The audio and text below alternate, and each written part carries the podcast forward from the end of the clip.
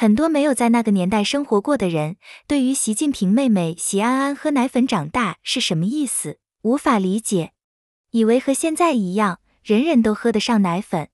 陈爱莲最高的补贴级别不过是五斤糖、五斤蛋、五斤肉、五斤豆，奶粉在那个年代是什么概念？不是普通人家能见到的东西。为什么习安安喝奶粉长大，而齐乔乔不准姓习，只能饿肚子？因为齐乔乔是私生女，